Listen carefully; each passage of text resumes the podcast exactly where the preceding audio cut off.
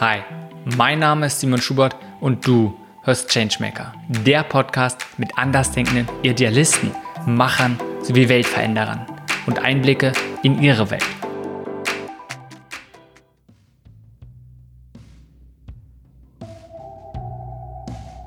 Diese Folge ist mit Evgeny Kuris. Evgeny verfügt über mehr als ein Jahrzehnt Erfahrung als erfolgreicher Unternehmer, Technologieexperte, strategischer Berater, Künstler und Community Builder. Er arbeitet in der Schnittstelle von Strategie, Technologie, Innovation und Kultur. Was ist es, was mich motiviert? Es ist in der Tat so, dass ich mir darüber auch schon viele Gedanken gemacht hatte, in der Tat.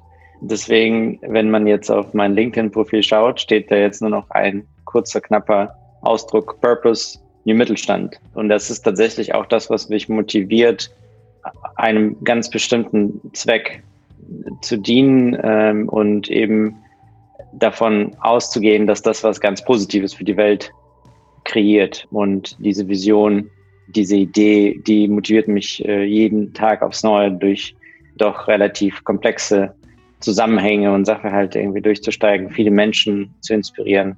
Ich glaube, es klingt zwar etwas selbstreferenziell, also man kann irgendwie sagen, Purpose ist das, was mir Purpose gibt, aber in der Tat ist dieser Gedanke, dass man sich dabei immer wieder selbst transformiert und im Dienste sozusagen von etwas Größerem steht, das ist etwas, was mich äh, unglaublich mit Energie versorgt.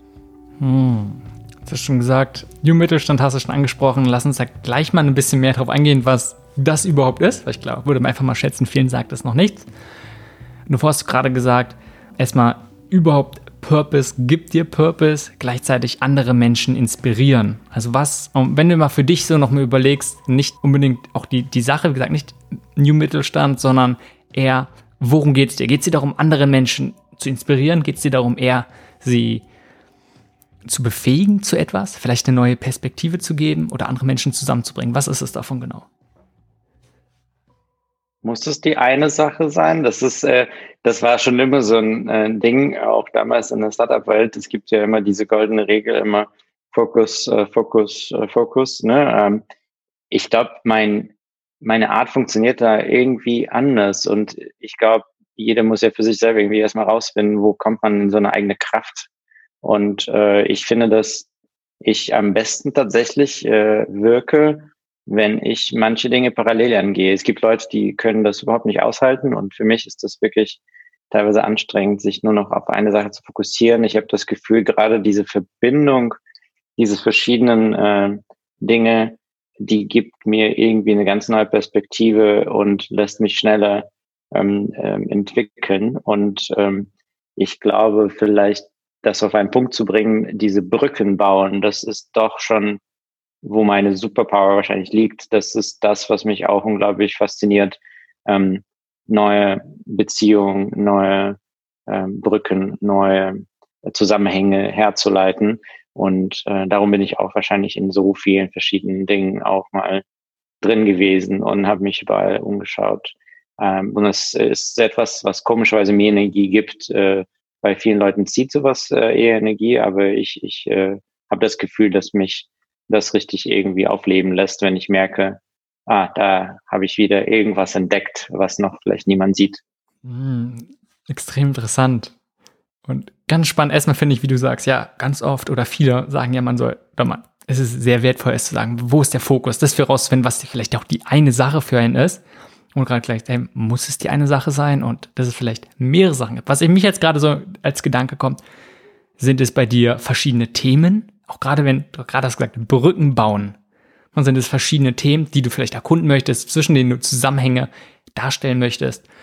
Oder sind es auch wirklich mehrere Aktivitäten? Also geht es darum, vielleicht einfach vielen verschiedene Projekte, viele verschiedene Sachen anzustoßen, viele verschiedene Sachen zu erkunden, aber dieses vielleicht verbindende Element Brücken bauen ist? Oder sind es wirklich mehrere Aktivitäten, wo du sagst, hey, das ist deine Sache?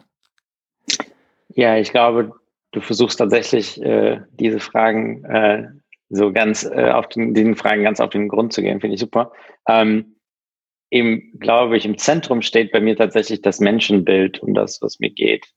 Ähm, und ähm, daher resultiert ja auch ein bisschen ähm, diese vielleicht äh, Purpose. Also ich glaube sehr stark an ein unternehmerisches Menschenbild, an ein künstlerisches, an ein künstlerisches Menschenbild, an einen, äh, einen kreativen Menschen. Äh, ich glaube sehr, dass das äh, die Welt besser macht, äh, wenn viele Menschen kreativ sind. Und das bedeutet eben, ähm, ähm, ja, diese Freiheit und die unabhängige, intuitive Arbeit. Das ist das, was, äh, wovon ich halt selber äh, überzeugt bin. Und das, das macht un unheimlich viel Spaß, ähm, zu erleben, dass das auch einfach wirkt. Und vielleicht geht es mir auch genau darum, ähm, zu zeigen, dass man ähm, vielleicht äh, ein, ein System haben kann, wo das auch ein Standard äh, ist und keine Ausnahme. Ähm, dass Menschen sich in gewissen Freiräumen sehr wohlfühlen und eben auch das System genau das unterstützt und nicht versucht, ähm, einen zu normieren. Ähm, damit äh, sind wir vielleicht auch genau an diese Hauptherausforderung, die ich versuche auch aufzulösen äh, oder auch irgendwie neu zu gestalten. Unser Wirtschaftssystem, unser gesellschaftliches System ist teilweise ähm, sehr auf Sicherheit ähm, ausgestaltet und äh, ist auch ein ganz tolles System in Europa, wo, wofür ich dankbar bin. Ich bin nicht hier in, in Deutschland geboren, da können wir auch uns vielleicht nochmal zu unterhalten. Und ich glaube, das ist ein ganz tolles System. Ich bin auch äh, sehr stolz, äh, äh, irgendwie in Europa sich zu Hause zu fühlen und äh, gerade in Berlin zu leben, wo viele, viele, viele Kulturen zusammenkommen. Und ähm, ich fühle mich hier tatsächlich äh, sehr wohl in diesem, ähm, äh, in diesem kreativen äh, Zentrum irgendwie auch zu sein, wo äh, vieles einfach geht. Genau. Hm, gleichzeitig hört sich ein bisschen für mich an, dass dieses, diese Rahmenbedingungen vielleicht auch wie gewisse Art, wie die Kultur momentan ist, wie vielleicht auch der Staat aufgesetzt ist, dieses Menschenbild, was du beschreibst, in einer gewissen Art und Weise nicht unbedingt fördert. Das, was dann dazu führt, dass vielleicht viele Menschen nicht ihre Kreativität leben können. Zumindest nicht in dem Ausmaß, wie sie es könnten. Das ist eine gute ähm, Perspektive. Ich bin nicht sicher, ob das eine Frage war oder nicht, weil oder ist es eine Behauptung gewesen? Hm, das ist was, was ich sage. Das hört sich für mich so ein bisschen an, was ich bei dir raushöre. Oder? Ja, ich glaube, es ist schwer, ist schwer, das jetzt so auf ähm, einen Punkt zu bringen. Ich glaube in der Tat, dass wir ein äh, System äh, entwickelt haben, was nicht unbedingt ähm, dieses freie Ausleben fördert, sagen wir mal so. Ich glaube, dass das gerade vielleicht auch der Grund, warum ich mich auf dieses Thema New Mittelstand fokussiert hatte, ist, dass unser ähm, Wirtschaftssystem, insbesondere auch das Bildungssystem, vielleicht ein bisschen vergangenheitsorientiert ist und versucht, äh, versucht etwas zu lösen, was es gar nicht mehr zu lösen gibt. Ähm, und aber die Probleme, die jetzt neu entstanden sind, werden oft nicht gesehen oder nicht vernünftig adressiert und die sind eben etwas komplexer, globaler ähm, und äh, wahrscheinlich auch schwer eben allein im Alleingang zu lösen und darum ähm, bin ich äh, nicht nur von dem Menschenbild, also von diesem kreativen Menschen überzeugt, dass das die Lösung ähm, äh, ist, ähm, sondern auch von der Community, also äh, Schlagwort äh, Zusammenarbeit oder das schöne neue deutsche Wort Co-Creation oder Coworking, was auch immer, ähm, was man da nutzt. Ich glaube ähm, in der Tat, dass wir ähm, uns selbst, als Menschen ähm, in der Art und Weise, wie wir sind äh, und in der Art und Weise, wie wir zusammenarbeiten, neu weiterentwickeln müssen, ähm, um diesen neuen äh, Herausforderungen äh, gerecht zu werden. Und äh, aus dieser Anstrengung wird wahrscheinlich ein ganz neues System resultieren, was wir vielleicht alle noch gar nicht kennen und haben. Aber ich bin mir sicher, dass wir in Bewegung alle zusammen sind. Und Changemaker sind ja auch irgendeine Form von äh, Bewegung. Ähm, und alle, die irgendwie eine Veränderung äh, wollen, sind ja tatsächlich kreativ und äh, gestalten der Dinge, weil sie sich mit dem Status quo eben nicht zurechtgeben und zufrieden geben. Und das verbindet uns wahrscheinlich alle in irgendeiner Form. Und ähm, ich glaube, dass ähm, ich meinen Beitrag dazu gern leisten äh, möchte und da an der Stelle eben mich auf dieses Thema Mittelstand oder New Mittelstand fokussiert habe, weil ich glaube, da wirke ich eben am äh, stärksten äh, oder kann ich mich am ehesten mit all meinen Erfahrungen irgendwie einbringen. Hm. Lass uns nochmal einen Schritt zurück machen. Und zwar würde mich nur interessieren, was ist es, was du tust und nicht im Sinne, was würdest du bei LinkedIn vielleicht so direkt hinschreiben oder zumindest nicht auf eine Visitenkarte, sondern womit identifizierst du dich? Dazu habe ich mir auch tatsächlich lange Gedanken gemacht. Ich war, um da nochmal auszuholen, schon mal Berater äh, bei BCG, ich war Musiker bei Tim Tiger, ich war Startup-Gründer bei Gamewell und Toyville. Ich war dann auch mal eine Zeit lang nichts mehr, weil ich dann durch so eine Krise, glaube ich, gegangen bin und dachte mal, äh, da muss ich erstmal drüber nachdenken, was ich überhaupt bin und, und wozu vor allem.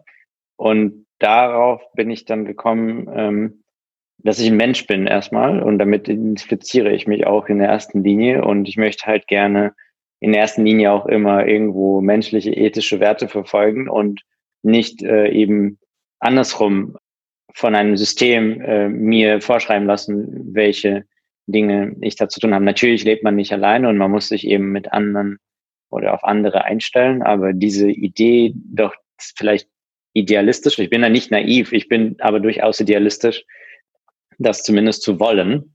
Ich weiß, dass es nicht immer geht, äh, so ein bestimmtes Ideal zu erfüllen und dieses Ideal auch nach vorne zu stellen und dann eben nach dem bestmöglichen Kompromiss zu suchen. Ähm, aber nicht erst sozusagen mit dem Kompromiss schon zu beginnen, weil dann landet man vielleicht nie wieder in diesem Idealbild. Und äh, deswegen identifiziere ich mich tatsächlich auch mit so einem ähm, ja, Gestalter, äh, Unternehmer, äh, der äh, versucht eben diesem Ideal möglichst nahe zu kommen und wahrscheinlich das nie schafft. Mhm.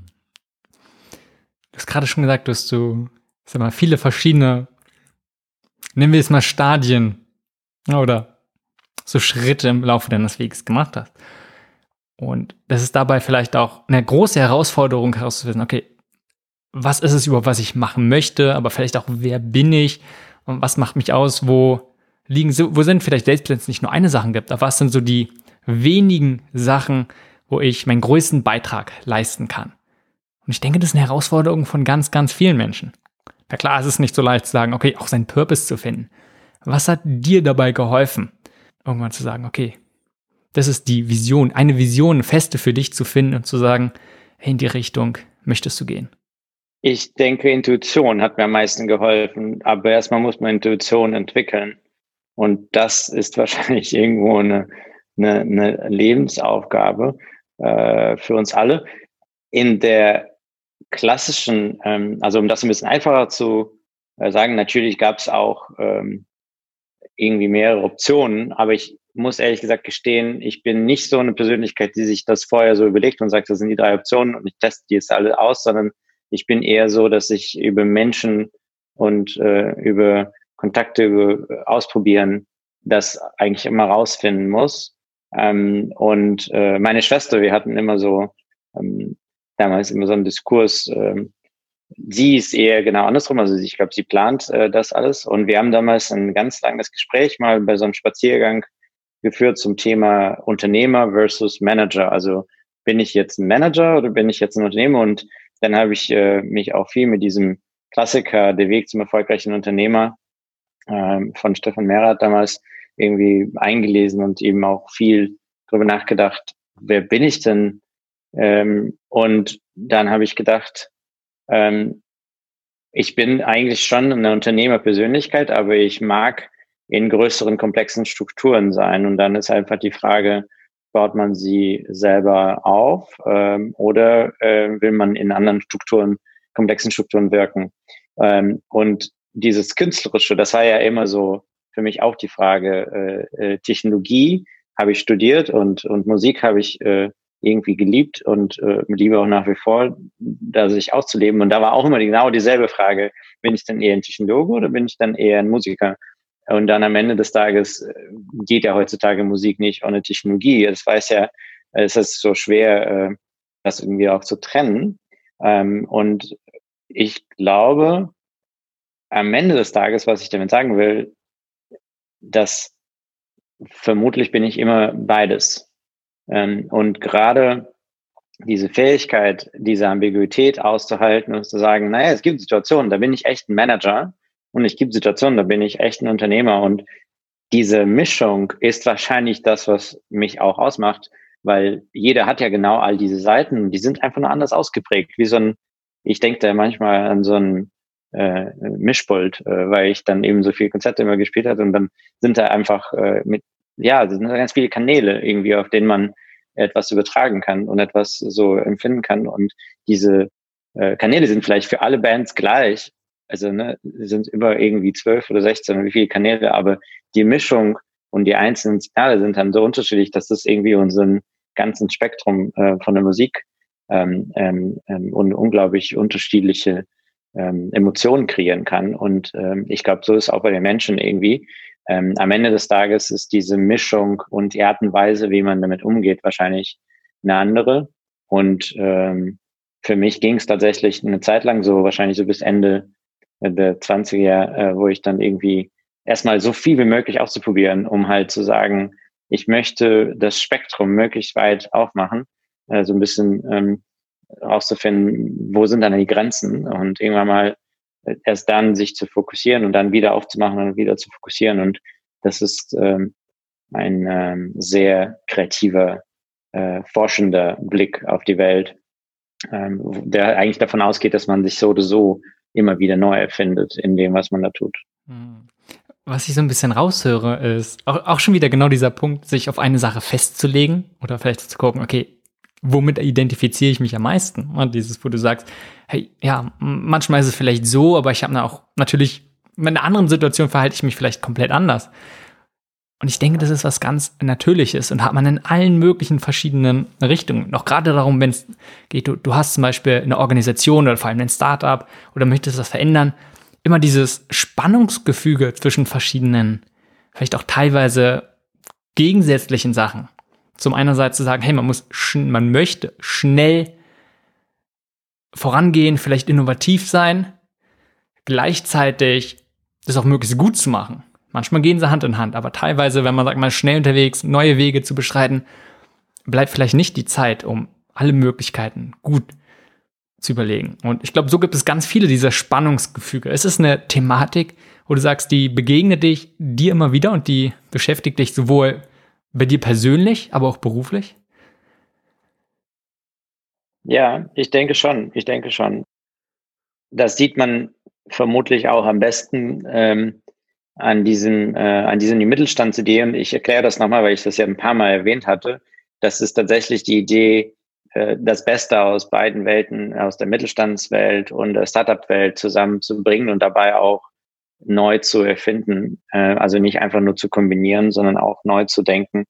Ähm, und das ist ja schon alleine von der Idee her ein, ein Widerspruch zum Teil, weil Mittelständler oder Familienunternehmen oder eben auch ja, KMUs, man gibt ja verschiedene Begriffe, aber im Prinzip geht es mir da eh um die qualitative Definition, ähm, äh, dass man sich durch Langfristigkeit, durch Nachhaltigkeit, durch eine Form von Familienkultur und Kulturorientierung definiert. Ähm, äh, das ist meistens oft im Gegensatz zu der Startup-Kultur, wo man durch die Schnelligkeit ähm, so einen starken äh, finanziellen Performance-Charakter äh, eigentlich weiß man gar nicht, ob man in sieben Jahren noch existiert, weil in der Regel, äh, das sind so die VC, also so die Risikokapital-Zeiträume, wo man denkt, also wie viel, wie viel weiter denkt man eigentlich erstmal auch gar nicht.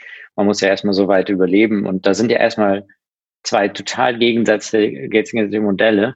Und äh, das ist für mich da, wo ich anfange zu wirken irgendwie, wo ich denke, okay, das ist so, dass beide Modelle Vor- und Nachteile haben, aber beide habe ich als nicht perfekt erlebt. Und äh, gerade in der aktuellen Zeit äh, muss man aber beide trotzdem haben und beherrschen. Und ähm, ich glaube, sowohl die Startups müssen was von den Mittelständlern abgucken, als auch andersrum. Aber gleichzeitig, äh, idealerweise würden alle zusammenarbeiten, um irgendwas noch Besseres zu kreieren und äh, dann so eine Art Win-Win-Zustand äh, für alle herzustellen, weil dann ist wahrscheinlich insgesamt für unser System besser. Und ähm, das ist so tatsächlich, wie ich denke, äh, die, diese Gegensätze erstmal identifizieren, das kreiert Spannung.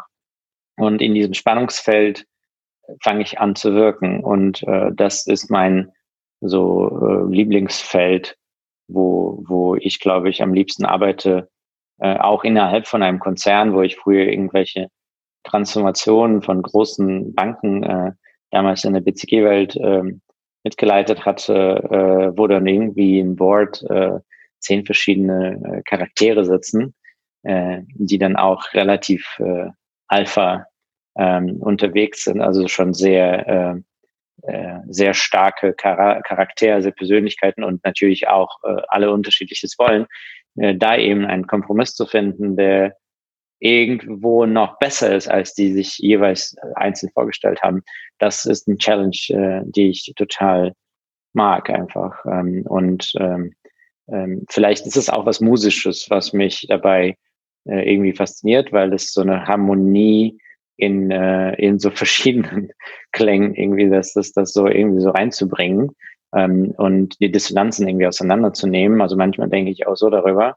Und äh, da, das, das erfordert recht viel Intuition und nicht immer ist es alles äh, tatsächlich planbar und ja, vielleicht äh, mag, mag ich deswegen so eine Form von Arbeit, wo man so viel Spannung irgendwie hat.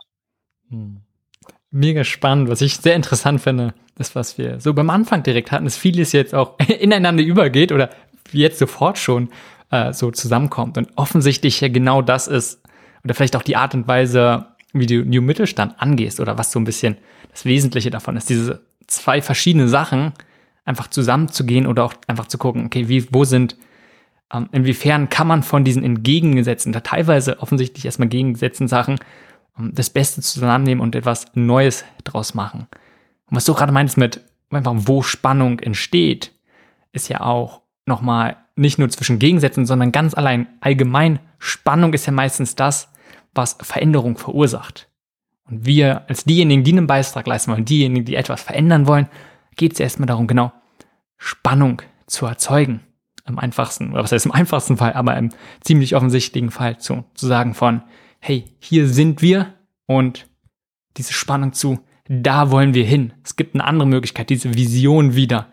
Und nur wenn wir diese Spannung aufzeigen, spürbar ist, bewegen sich auch von hier nach dort. Wie gehst du mit solchen Konzepten, Ideen um? Weil du hast auch schon gesagt, du bist hier gerne jemand, der erkundet. Und da habe ich auch den Eindruck. Und gerade wenn es um verschiedene Modelle geht, und wir kommen gleich wieder zu New Mittelstand, keine Sorge nur, erstmal alleine, es gibt immer mehr verschiedene Modelle, Ideen, Philosophien. Wie organisierst du dich für alleine? Hinter dir sehe ich einige Bücher. Wie, wie schaffst du es, dir deine eigene persönliche Philosophie, sage ich mal, zu geben, wo du auch diese verschiedenen Sachen, die vielleicht nicht auf Anhieb zusammenpassen, für dich integrierst? Mhm.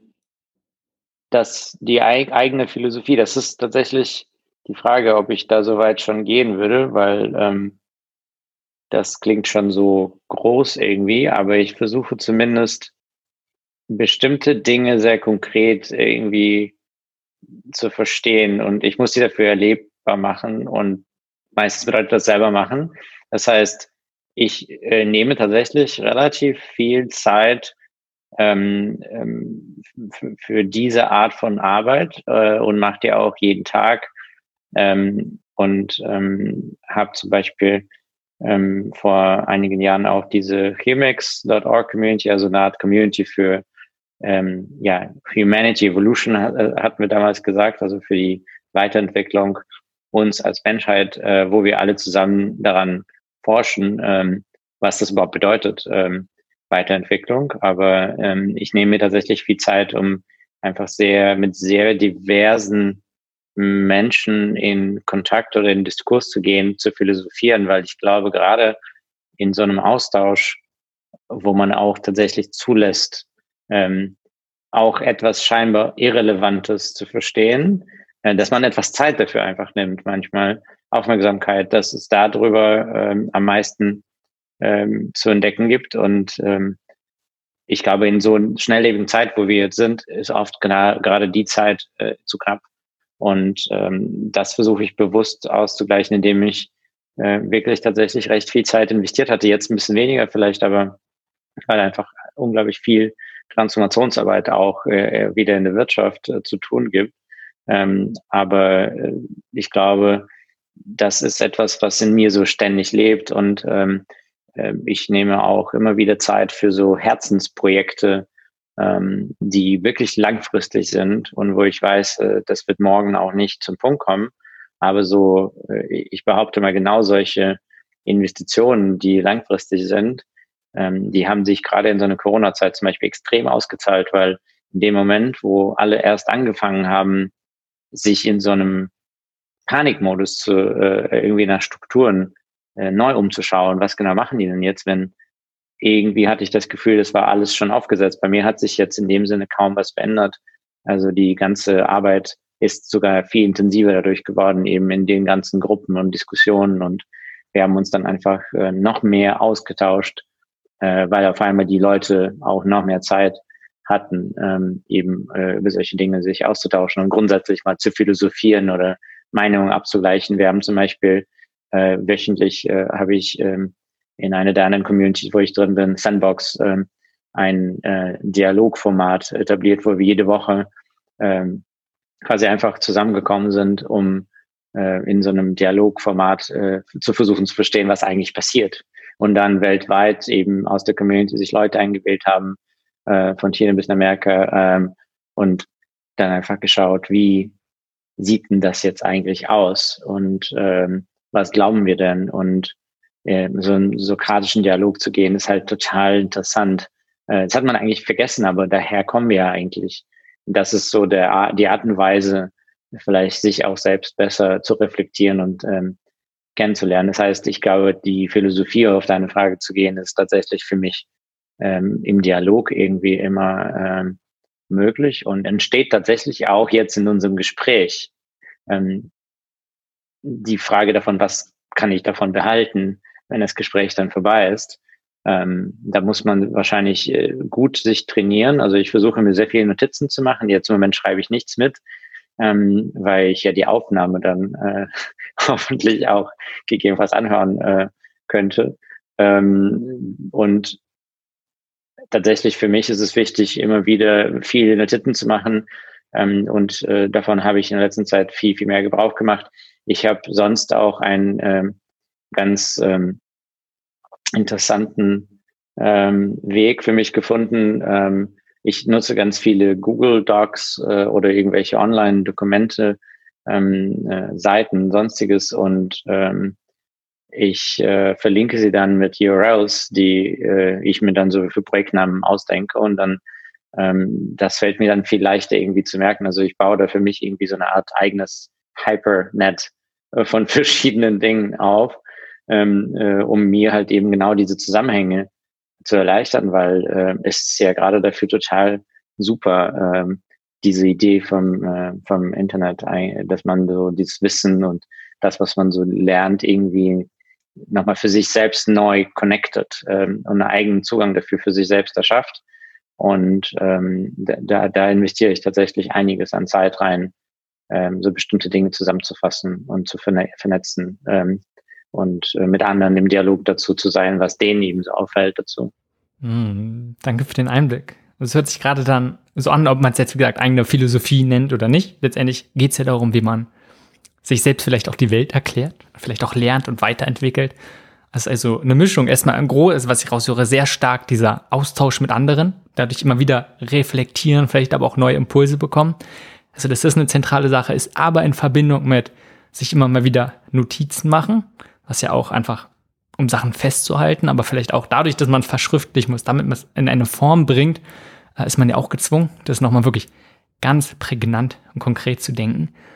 Und da entsteht natürlich auch viel Selbstreflexion. Also diese Mischung, äh, habe ich den Eindruck, dass bei dir wirklich groß im Vordergrund steht. Und dadurch vielleicht auch gerade, dass du jetzt nicht sagst, hey, du weißt, das ist so dein, dein kleines eines Thema, sondern es hört sich an, als wenn du sagst, es ist schon relativ groß oder eher so eine Wolke mit verschiedenen Sachen, für die, ja, die dich begeistern, in denen du dich bewegst. Was sind innerhalb dieser Wolke so ein bis drei Fragen, die dich immer wieder beschäftigen? Mhm. Die Kernfrage, glaube ich, ist tatsächlich die Systemfrage. Ich äh, hatte zuletzt auch darüber mal, mal wieder in so einem Gespräch äh, reflektiert, dass äh, das war dann in diesem Fall mit dem äh, Freund von meiner Schwester tatsächlich und der ist auch Philosophieprofessor und äh, er sagte, man kann von einem System äh, nicht zu einem anderen Nichtssystem zu wechseln. Also um ein System zu verlassen, braucht man ein anderes System. Man kann nicht von einem System zu keinem System wechseln. Ähm, und äh, das ist, glaube ich, ganz gut ausgedrückt. Ähm, ich glaube, wir alle, so die Changemaker und alle, die ähm, irgendwelche Dinge in diesem ähm, Veränderungsprozess mit beitragen wollen. Wir suchen nach einem besseren System. Ähm, und ähm, das ist tatsächlich die Kernfrage. Was ist das bessere Wirtschaftssystem konkret? Ähm, weil es ja schon für mich eine Wirtschaftsfrage auch immer verbindet. Und mit Wirtschaft, ich, ich, ich finde das ganz wichtig. Das schließt ja weder Kunst noch Politik noch Philosophie noch Kultur aus. Für mich ist das alles ein äh, äh, Wirtschaft ist ja äh, kein, äh, kein, kein Wort, was nicht mit, also es beginnt ja mit wir. Also äh, das heißt, das ist für, für uns gut. Also es ist ein System, äh, was wir kreiert haben und, und es ist sehr partnerschaftlich gedacht und daher ist da alles da drin. Ähm, und ähm, ich glaube, ähm, ich frage mich eben, wie, wie können wir jetzt mit all dem, was wir neu gelernt haben und was wir neu erfahren haben, die ganzen neuen Technologien, all das, was wir gerade jetzt zur Verfügung stehen, aber auch mit gleichzeitig mit dem neuen Bewusstsein, was uns zur Verfügung steht, ähm, als äh, mit dem allem, was wir schon wissen, was nicht gut geht, wie können wir da wirklich schaffen, radikale Innovationen reinzubringen, das wirklich radikal neu zu denken ähm, und ähm, das ist die Frage. Also was ist das bessere ähm, Wirtschaftssystem? Ich nenne das New Mittelstand Economy äh, äh, liebevoll, ähm, weil ich glaube sehr stark, dass es irgendwo aus der Mitte der Gesellschaft eine neue Bottom-up-Gesellschaft entstehen muss. Äh, manche nennen das Social oder Purpose Economy, manche nennen das vielleicht Conscious ähm, Economy. Also diese Begriffe sind ja überall da. Wir meinen wahrscheinlich auch alle irgendwo was Ähnliches damit. Ähm, auf jeden Fall etwas, was von Menschen irgendwie ausgeht oder von Menschheit ausgeht, um dann eben ähm, tatsächlich diese Freiräume ähm, zu gewinnen. Und deswegen vielleicht die, die andere Subfrage ist immer, was ist dann das Menschenbild, ähm, was das Ideal ist, äh, in so einem System tatsächlich ähm, zu existieren oder wie kann ich dann mich selbst weiter transformieren, um dann möglichst ähm, das meiste aus diesen ganzen Talenten, aus dem, was, was mir zur Verfügung steht, ähm, zurück, zurückzugeben. Irgendwo, das, das sehe ich als meine so eine ethische Verantwortung, irgendwie da nicht aufzuhören, immer mehr äh, daraus zu, zu ziehen. Und ähm, die Frage ist also, wie geht das? Finde ich eine mega spannende Frage. Und du hast gerade viel gesagt auch. Erstmal, wie geht es, Sachen auch weiter zu denken, und gleichzeitig ist da schon ganz viel da. Gleichzeitig hat man sich schon sehr viel ausgetauscht und es gibt schon viele Lösungsansätze und viel wird auch schon gemacht. Und ich frage mich jetzt gerade, geht es wirklich darum, Sachen neu zu denken? Oder ist eigentlich schon so viel da und wir müssten ja einfach vielleicht in der Fläche einfach mal groß viel Sachen anders machen? Weil man, klar, man kann ein neues System denken, gucken, wie könnte es sein ähm, wie kann ein anderes Wirtschaftssystem funktionieren.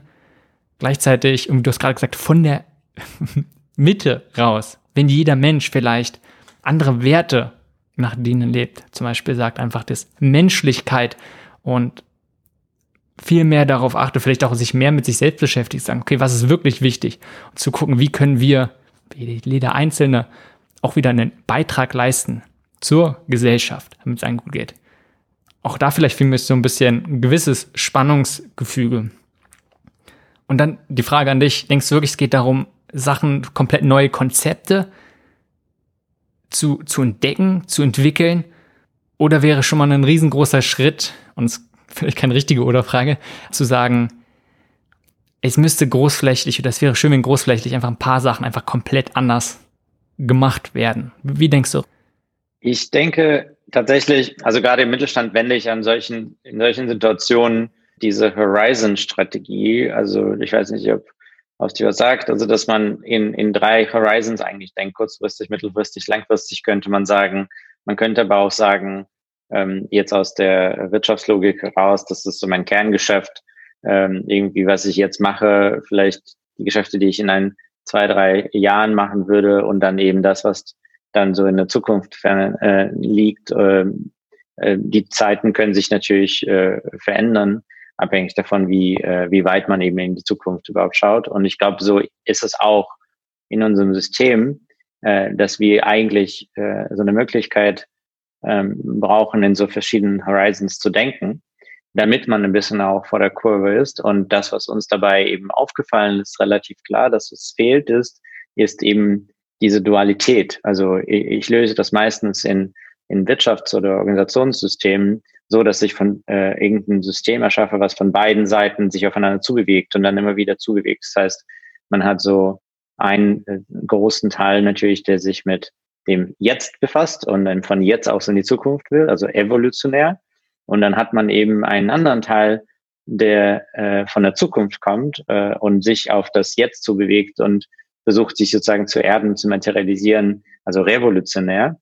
Und diese beiden Teile, das ist auch das, was eigentlich Mittelstand und Startup jeweils extrem gut können.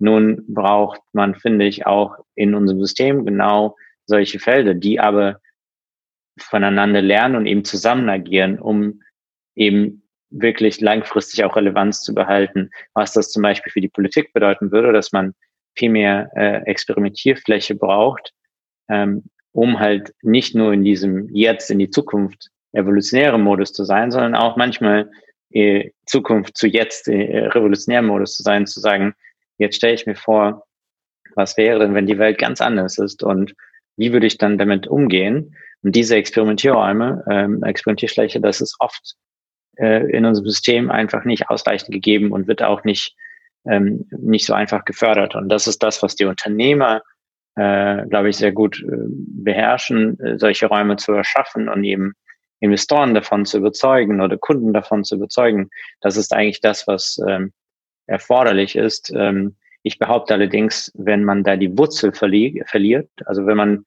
äh, sich immer nur aus dieser Zukunft auf, aufs Jetzt bewegt, kann es sein, dass man ähm, eigentlich tatsächlich den, den Zugang zu den eigentlichen Problemen verliert und dann irgendwas baut, was, äh, was vielleicht ganz toll ist, aber ähm, was an einer anderen Stelle die Welt eher noch mehr kaputt macht, weil es irgendwie nicht bedacht wurde, dass das ähm, ja, ja auch andere externe Effekte vielleicht kreiert. Und da sehen wir in vielerlei äh, Hinsicht, was die Technologie mit sich bringt. Ganz viel Tolles, aber auch ganz ganz vieles, was man nicht bedacht hat.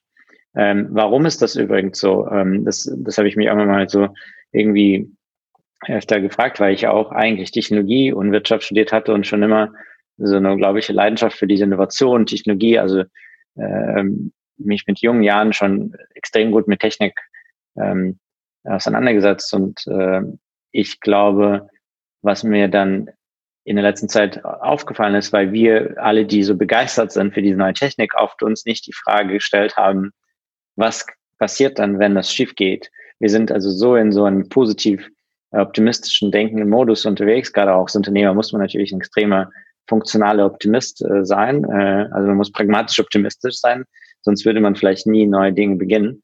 Ähm, dass wir immer denken, das wird schon irgendwie gut gehen.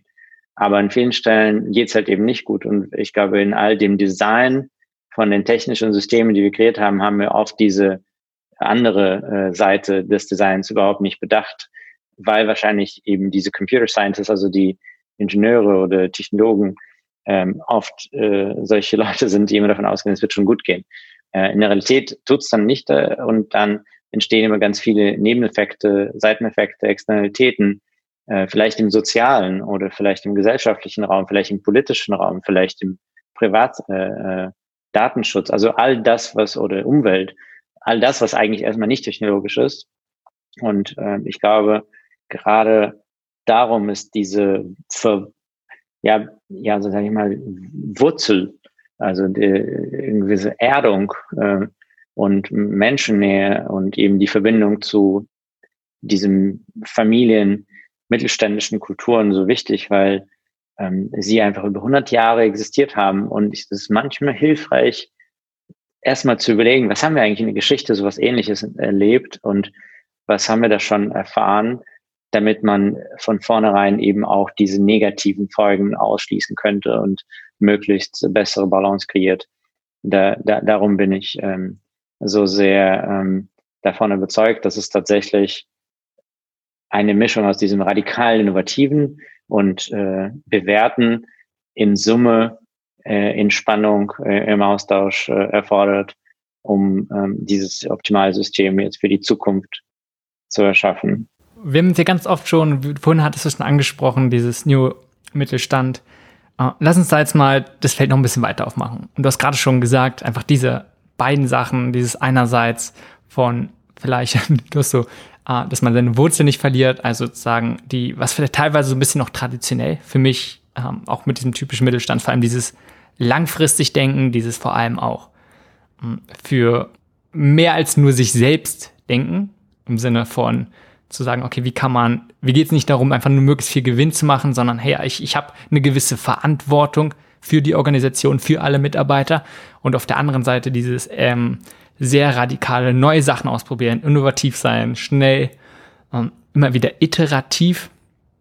Warum ist jetzt dieser richtige Moment zu sagen, diese Sachen zusammenzubringen und warum genau das? Man könnte ja gucken, man könnte auch wahrscheinlich verschiedene andere Sachen zusammenzubringen. Warum denkst du es genau wichtig zu sagen, man bringt diese beiden Elemente zusammen? Ja, gute Frage. Ich glaube, dass es nicht neu ist, diese beiden Sachen zusammenzubringen. Es ist tatsächlich in jeder Forschungs- und Entwicklungsabteilung schon immer der Fall gewesen. Nur das, was jetzt neu ist, ist vielleicht der Zyklus, also die Geschwindigkeit äh, der Innovation. Äh, wenn man die Zahlen anschaut, äh, ähm, wir haben im Mittelstand jetzt gerade in Deutschland geschaut, extra, ähm, in den letzten 15 Jahren laut der KfW-Statistik ähm, die radikale Innovationskraft um irgendwie 50 Prozent verloren. Also wir sind jetzt nur noch zu 19 Prozent. Das ist der niedrigste Stand äh, seit der ganzen Messung von KfW. Wir sind um 19 Prozent radikal innovativ. Das heißt, nur 19 Prozent aller Mittelständler bringen tatsächlich äh, radikale Produktinnovationen auf den Markt war noch nie so niedrig, die Zahl. Die war mal irgendwann bei 42 Prozent. Ähm, und gleichzeitig aber die Geschwindigkeit der neuen Produkte, wie sie auf den Markt kommen und wie sie ausgetauscht werden von den Startups, ist noch nie so schnell gewesen.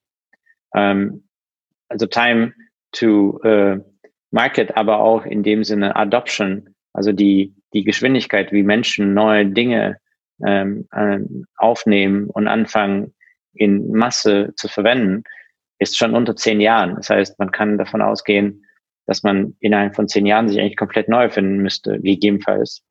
Und die Kombination aus den beiden Sachen bringt uns einfach ähm, dazu zu überlegen, dieses typische Mittelstandsunternehmen ähm, ähm, basiert ja auf einem Generationswechsel. Also viele der Mittelständler haben ja durch diese Generationswechsel normalerweise genau eben auch sehr gut das Unternehmen neu denken, neu erfinden können, haben aber gleichzeitig die Kulturwurzel beibehalten. Nun aber, wenn die äh, Zyklen, diese Innovation auf einmal nicht mehr äh, 20 oder 30 Jahre sind, wo ja normalerweise ein Mensch äh, in einer Generation so braucht, um irgendwie ins Unternehmen reinzugehen, sondern auf einmal 10 oder drunter, ähm, naja, so viele Kinder gibt's halt da nicht. Äh, so schnell können sie nicht nachwachsen, in Anführungsstrichen. Das ist also wirklich ein fundamentales Problem. Damit kreiert man, ähm, das, das ist so ein, ein konkretes Beispiel, warum das jetzt gerade auch kriselt, weil ähm, ähm, gerade äh, verbunden mit so einer gewissen Sicherheit, dass wir irgendwie schon das Richtige machen, ähm, haben wir viele von den Trends verpasst und ähm, wurden auch oft gar nicht so disrupted und das kann einen sehr schnell jetzt ähm, erwischen und ähm, aus der Kurve bringen. Und ich glaube, im Prinzip ist das alles nicht neu, ähm, aber die Geschwindigkeit, in der das Ganze jetzt passiert, erfordert tatsächlich eine viel höhere Parallelität und viel mehr Austausch zwischen diesen beiden Abteilungen. Das heißt, man kann jetzt nicht mehr irgendwie sagen, du geh mal in so ein Dunkelkammer äh, irgendwo und dann machen wir dann Forschung da und wenn du mal fertig bist, dann, wenn irgendwas Cooles da rausgekommen ist, bring das und dann schauen wir uns das an und vielleicht in zehn Jahren bringen wir daraus äh, irgendwie ein Produkt. Äh, so viel Zeit hat man heutzutage nicht. Und vor allem muss man immer wieder neu lernen, äh, weil es gibt ja auch alle anderen Formen von Innovation. Es gibt ja nicht nur Produktinnovation, sondern es gibt ja auch Kanalinnovation, Experience-Innovation. Es gibt tausende neue Formen von Innovationen. Das heißt, auch die Varianz von dem, was man alles sonst so machen muss, äh, ist auch viel größer geworden. Und alleine damit klarzukommen, muss man viele Dinge einfach echt komplett neu ausprobieren, äh, weil wir ja vom Gefühl alle zwei Jahre irgendwie einen komplett neuen Medienkanal haben, der auf einmal ganz populär ist. Äh, man denkt ja, man hätte dann irgendwie ausgelernt und dann kommt irgendwie TikTok um die Ecke und dann muss man sich erstmal neu äh, an den Kopf fassen und denken, wie ist das dann entstanden? Aber so ist das. Und man weiß nicht, was in zwei Jahren sein wird. Ich glaube, so war es einfach nicht. Früher waren diese Zyklen bei weitem nicht so schnell. Hm, bin total bei dir.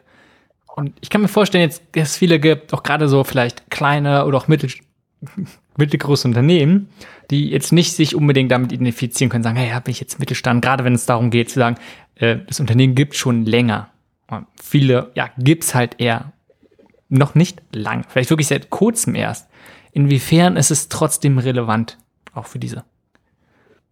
Inwiefern ist es relevant? Ich glaube, dass man so die Statistik äh, hat, das, das normale, wenn man jetzt ein Unternehmen heute gründet, dann die Lebenserwartung von dem Unternehmen so zehn Jahre im Durchschnitt ist. Ne? Das ist also schon eine tolle Leistung, wenn man das überlebt. Das muss schon was heißen. Damit, glaube ich, äh, ist auch die Antwort äh, da. Ich glaube, das ist für alle äh, Arten von Unternehmen natürlich relevant, aber insbesondere meiner Meinung nach ähm, für die Unternehmen, die eben schon in der dritten, vierten Generation sind, also vielleicht auch schon über 40, 30 äh, oder über 100 Jahre sogar sind, so wie Traditionsunternehmen, wie wir die alle so lieben und kennen, ob es jetzt Balsen, Fiesmann, äh, Hip, Volkswagen oder sonst was ist. Wir kennen diese Marken, die die leben, die machen ja sozusagen vieles von unserer Kultur aus, äh, weil man die seit der Kindheit irgendwie so erlebt hat. Und ähm, man hat sich natürlich daran gewöhnt, dass sie immer durch diese evolutionäre Qualität, äh, durch die äh, irgendwie regionale Verantwortung, durch viel Substanz und ähm, irgendwie diese loyalen Kunden äh, irgendwie immer eine Existenzberechtigung haben werden. Aber gerade die, äh, die sich so sicher fühlen, äh, die sind, glaube ich, insbesondere in Gefahr. Und äh, ich meine tatsächlich, dass es ernst ist. Äh, das ist eine ernsthafte Gefahr, weil ähm, äh, so eine Generation wie die mit Fridays for Future groß wird, sie denkt radikal anders und nicht, weil das ähm, irgendwie ein kurzer Trend ist, oder so, sondern sie wirklich von innen heraus glauben sie andere Dinge. Sie leben das, erleben die Welt ganz anders. Und äh, Gen Z oder Gen Alpha, sie denken ähm, von Anfang an viel mehr an, an, an Prosperity, an, an, an, an, an Wohlstand, an Nachhaltigkeit, an so einen Win-Win-Zustand. Ich glaube, dass die äh, von Anfang an eben diesem New Mittelstand-Mindset sind oder in diesem Purpose Economy-Mindset sind, also eben viel mehr in, in transformat selbst transformativen, reflektiven Bewegungen sind, weil wir auch vom Geiste her einfach weitergekommen sind als Menschen über die Generation. Und sie werden nicht dieselben Produkte kaufen. Das heißt, wenn man jetzt nicht aufpasst, in zehn Jahren 30 Prozent des Umsatzes könnten diese Menschen ausmachen.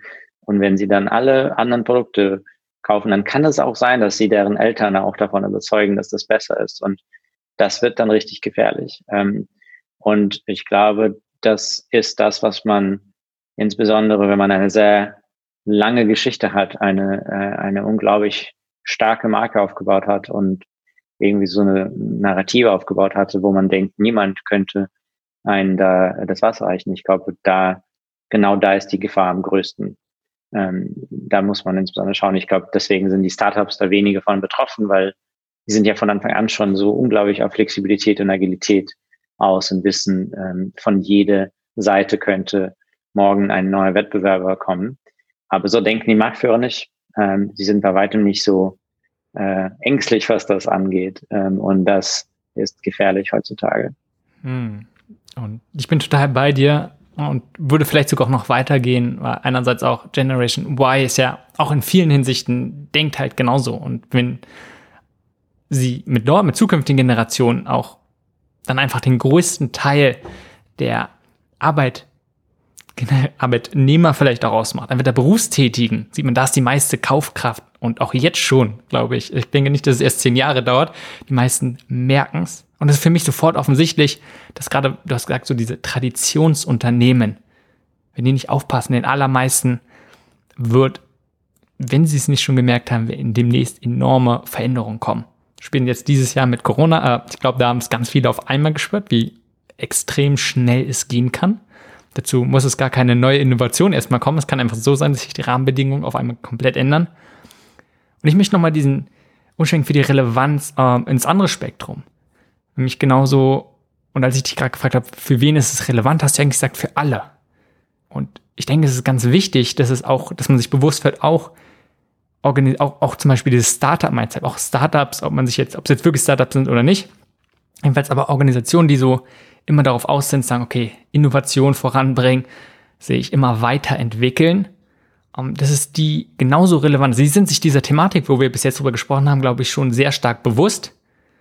Gleichzeitig diese Problematik, die du angesprochen hast, zu sagen, die meisten Organisationen leben nicht lange. Es ist nicht wie früher, dass man im DAX da, ich weiß nicht, wie viele Jahrzehnte drin war, sondern es tauscht sich ganz schön schnell aus und es ist ständig ein Kommen und Gehen. Und da sehe ich von dem bisschen, was du so erzählt hast, worüber wir geredet haben, die große Chance, ähm, mal komplett anders zu denken. Nicht nur zu sagen, okay, wie kann ich jetzt immer mich neu entwickeln, zu gucken, immer neu innovativ zu sein, sondern wie kann ich etwas Nachhaltiges aufbauen? Geht es vielleicht nicht darum, immer gleich schneller und größer zu wachsen, sondern gucken, wie, wie kann ich was aufbauen, was beständig ist, was wirklich einen Mehrwert bringt und dann vielleicht auch nicht nur ein paar Jahre, sondern wirklich ein paar Jahrzehnte weiter fortbestehen kann. Weil ich denke nicht, dass es das komplette Vergangenheit einfach sein wird. Dass es keine Organisation mehr gibt, die mehrere Jahrzehnte bestehen kann. Oder wie denkst du darüber? Ich denke, dass, dass heutzutage nicht wirklich so, wie man auf Englisch sagt, Silver Bullet. Also es gibt nicht so eine ultimative Lösung für dieses Problem, aber es gibt auf jeden Fall eine, zwei, drei Dinge, die man sich äh, ja bewusst machen sollte, wenn man Unternehmer oder eine Unternehmerin ist. Das eine ist auf jeden Fall, dass man balanciert vorgehen muss. Also Balance war, glaube ich, noch nie wichtiger und Balance ist auf allen verschiedenen Ebenen ähm, zu suchen, ähm, sowohl äh, zwischen dem, was man tut in der Arbeit und der Persönlichkeitsentwicklung, aber auch vor allem eben zwischen, also man sagt auch diese Triple ähm, Bottom Line, also eben, wenn man die Menschen, also People, ähm, den Profit ähm, und auch den Planeten, also die Triple P, äh, zusammenbringt, dass auch das zu balancieren, ähm, das, das ist auch extrem wichtig. Also Balance ähm, ist äh, A und O ähm, in, in, diese, in diese Zeit. Die Flexibilität äh, ist wahrscheinlich noch so der andere Aspekt dessen, was man heutzutage einfach braucht. Ich glaube, es gibt da keine bessere Lösung, außer sozusagen, man muss flexibel bleiben. Ähm, in so einer Zeit wie jetzt äh, ist es wahrscheinlich die beste, ähm, die beste Antwort auf alle Probleme. Und die Frage ist also, wie bleibt man flexibel? Und ähm, das ist wahrscheinlich auch eine neue, neue Führungsstil oder neue Unternehmensart, äh, um die es geht. Deswegen, äh, wo man eben eher adaptive Führung äh, hat, die viel mehr auch da bottom-up ist, also viel mehr ähm, empowered, also eben versucht, ein Umfeld zu schaffen, wo Menschen das Beste aus, äh, aus dem, was sie mitbringen, schaffen. Ähm, viel mehr als das immer allen zu sagen, was zu tun ist. Weil ähm, das ersetzen ja die Maschinen. Ähm, und äh, die Art und Weise, wie früher eben Industrieunternehmen funktioniert haben, war, war ja deswegen notwendig, weil wir noch bei weitem nicht so gute Maschinenroboter äh, und Automatisierung hatten. Jetzt nur, wenn das alles möglich ist, muss man einfach umdenken. Und ein radikales Umdenken bedeutet ja an der Stelle zu überlegen, wo ist Menschenarbeit äh, wertvoll und wo sollte man tatsächlich überlegen, Maschinen anzusetzen, weil es viel praktischer und günstiger ist und in dem Sinne auch besser. Ähm, und ich glaube, diese ähm, Balance und gleichzeitig diese Flexibilität bringt uns genau auf, auf diese Thematik, dass, dass, dass wir vieles in den organisatorischen ähm, und unternehmerischen Strukturen jetzt neu denken. Und das kreiert ein ganz neues Problem für die Politik oder Wirtschaft, äh, weil sie diese Strukturen ähm, oft gar nicht haben, die so viel Flexibilität ermöglichen, weil die sind ja doch etwas auf äh, starre Industrieprozesse ausgerichtet. Und wenn man jetzt die Statistiken anschaut, wenn man jetzt Mittelstände fragt, ähm, ich glaube, das sind so die neuesten Statistiken, die ich jetzt ähm, von einer äh, unseren Botschafterin von BVD, BVMB gehört hatte, wenn man Mittelstand fragt, wie viel, was, was genau müssen sie am meisten ähm, sozusagen Politik ändern, dann da sagen die meisten zu über 80 Prozent Bürokratieabbau. Da sagen die nicht Digitalisierung oder Nachhaltigkeit oder sonst irgendwas, was man heutzutage hier so immer wieder hört. Klar kommt das auch relativ äh, schnell danach, aber Bürokratieabbau äh, ist tatsächlich das, was Sie sagen, äh, Sie benötigen, um weiterzukommen. Und ich glaube, da, da, da ist halt die Pragmatik dann am Ende des Tages spürbar. Ja, also wir reden hier über so ganz äh, abstrakte, abgehobene Themen, aber am Ende des Tages liegt es einfach daran, ich kann mein Auto nicht online abmelden. Ja, aber ich kann auch nicht in die Behörde. Was mache ich?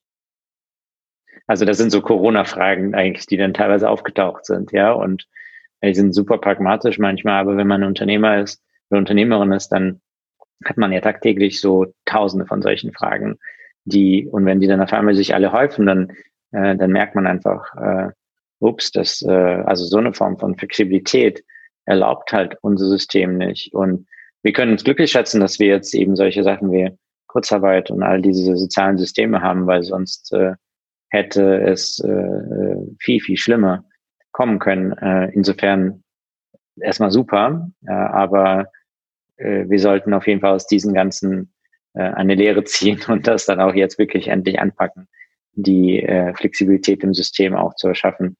Und ähm, dann bin ich auch sehr positiv. Ich bin ja grundsätzlich sehr optimistisch äh, und äh, deswegen habe ich ja ein so ein positives Bild für die Zukunft, weil ich glaube unglaublich daran, dass wenn wir alle das Beste aus uns holen und äh, alle zusammenarbeiten, dann kann es eigentlich nur besser werden. Hm, du hast gerade die drei Ps, Profit, People, Planet, angesprochen. Und was ist nach so deiner Erfahrung nach, wie kann eine Organisation, egal jetzt wo, auf welchem Spektrum äh, oder welche Art, wie kann eine Organisation das besser leben und besser integrieren? Ich denke, das ist eine ganz zentrale Sache, auch in der Zukunft, auch gerade wie ja jetzt die jüngeren Generationen, auf welchen Anspruch sie haben. Ich denke, da kann sich keine Organisation irgendwie leisten, das ja eines dieser Ps zu vernachlässigen. Ja, Profit wahrscheinlich sowieso nicht, aber alleine, ja, man, wir wollen und immer mehr wollen, dass auch einfach gute Arbeitsbedingungen herrschen und dass die auch einfach dieser erstmal soziale Verantwortung bewusst werden, aber natürlich auch einfach nachhaltig agieren. Also was sind so für dich so zentrale oder wesentliche Punkte, wie die Organisation diese drei Ps leben kann? Es ist wahrscheinlich Kultur. Ähm, die Antwort darauf ist die Kultur. Die Frage ist allerdings, wie macht man diese Kultur irgendwie messbar? Weil äh, man sagt ja auch, dass eine Unternehmenskultur nur dann gut ist, wenn sie auch wirklich messbar ist. Das ist sonst äh, eine keine Unternehmenskultur, weil äh, am Ende des Tages geht es darum, dass ich irgendwie eine große Vision auch in einzelne Schritte zu legen kann und irgendwie diese auch messen kann, um daraus zu lernen. Nicht um irgendjemand zu beurteilen, sondern um zu lernen, ob das klappt oder nicht.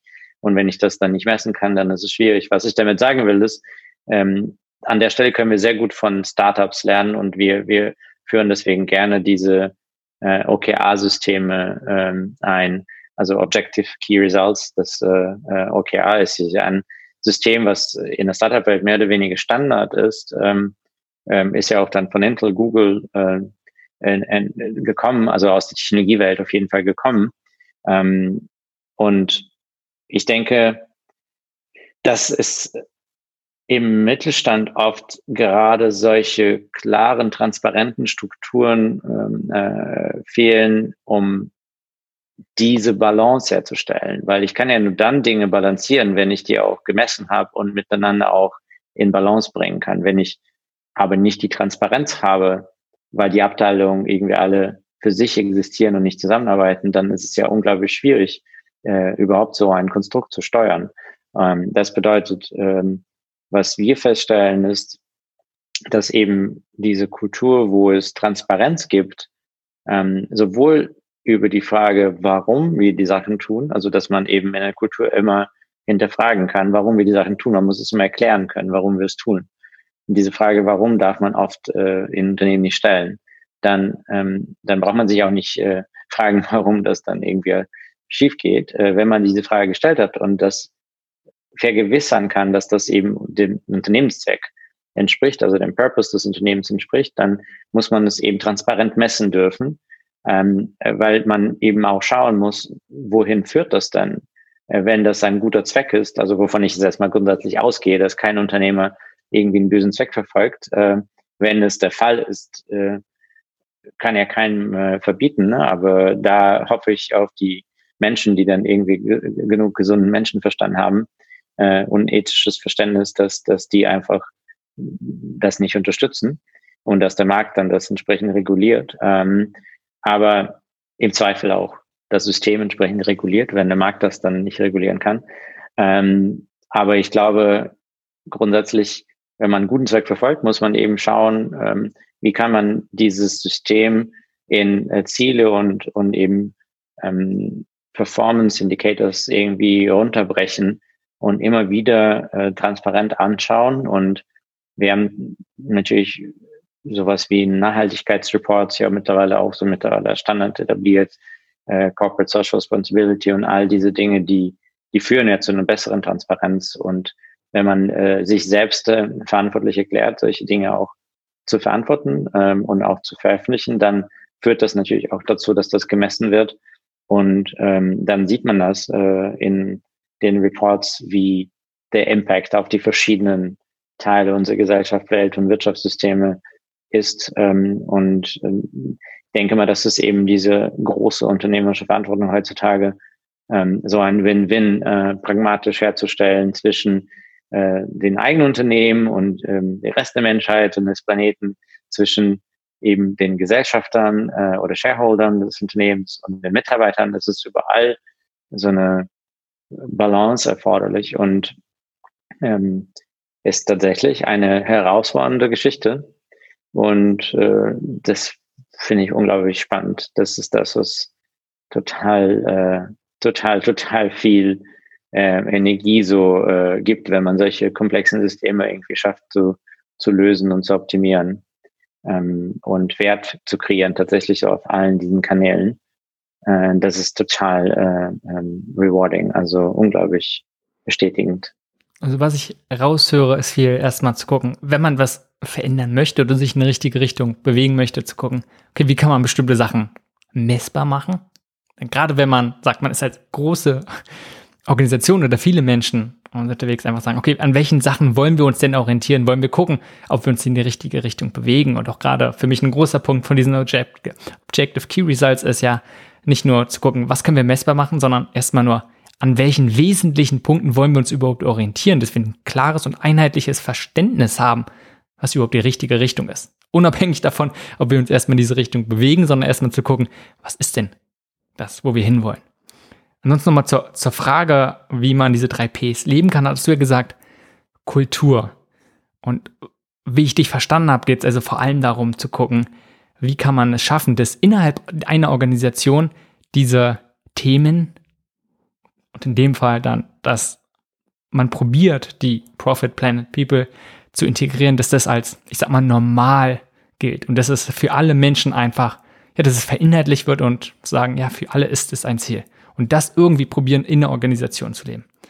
Richtig? Genau.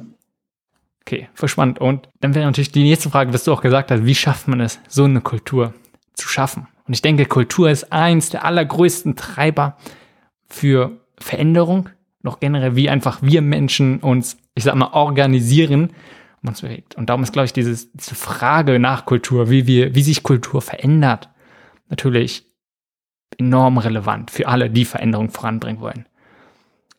Inwiefern ja, beschäftigst du dich mit den Fragen, auch gerade in Bezug vielleicht auf New Mittelstand und in welcher, wo probierst du vielleicht Ansatzpunkte zu sehen oder vielleicht auch Hebel, um die Kultur, ich sage jetzt immer in Form der Gesellschaft, dort so hinzubewegen, dass New Mittelstand irgendwie vielleicht Teil davon ist, von der Kultur? Ja, das ist eine sehr facettenreiche Frage. Man könnte das wahrscheinlich in so drei Ebenen betrachten. Man könnte das in, in, in so einer Unternehmensebene betrachten, also innerhalb von eines, eines Unternehmens.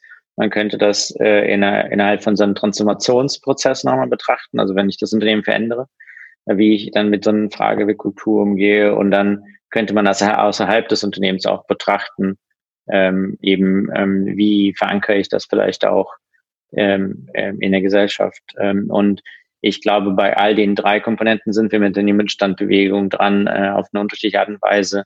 Ähm, bei der innerhalb des Unternehmens geht es oft um Identität. Also wenn wir Transformationsprozesse, aber auch eben grundsätzlich Arbeit im Unternehmen angehen, dann betrachten wir immer die von einer Identität aus, also von der Wurzel ähm, aus und nicht ähm, ähm, irgendwie aus der Luft gegriffen. Das heißt, wir gehen immer zurück an die Wurzel und sagen, wofür ist das Unternehmen wirklich da? Wofür war es mal da? Vielleicht erinnern sich die Menschen auch nicht mehr so daran.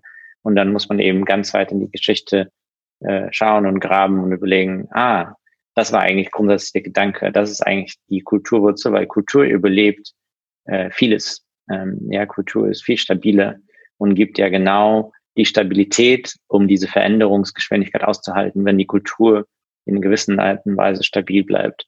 Ähm, das ist eben auch die Überleitung zu diesem Transformationsprozess. Wenn man in Transformation ist, ist ganz wichtig, eben ähm, die Kultur in, in Form von Werten, in Form von Narrativen, in Form von unglaublich guten Kommunikation ähm, irgendwie klar zu machen, transparent zu machen und dann Menschen eben die Möglichkeit zu geben, sich damit erstmal zu befassen, weil wenn sie sich mit dieser Kultur identifizieren, fangen alle mitzudenken. Dann ist Transformation eine gemeinsame Bewegung in die Zukunft und das ist, weil es ist sonst einfach nicht möglich, so eine Power zu entwickeln. Das ist, äh, das muss also von eben wiederum bottom-up entstehen. Also man muss durch so eine Kultur, durch so eine Vision, ähm, wie die Kultur sich weiterentwickeln kann, inspirieren. Ähm, und das ist vielleicht auch das Vorbild oder die Vorbildfunktion einer, guten Unternehmerpersönlichkeit, ähm, genau so eine Inspirationskraft zu erzeugen und Menschen einfach den Raum zu kreieren, sich da reinzuwachsen, sich da zu entfalten. Also das ist eigentlich das, was Transformation bedeutet. Und ähm, der letzte Punkt, also außerhalb des Unternehmens. Es ist wichtig festzustellen, dass die Vision von dem Mittelstand Economy nur dann tatsächlich realistisch erfüllt werden kann, wenn wir Zusammenarbeit äh, auch ähm, über die Unternehmensgrenzen hinaus äh, fördern. Und dafür braucht man natürlich viel.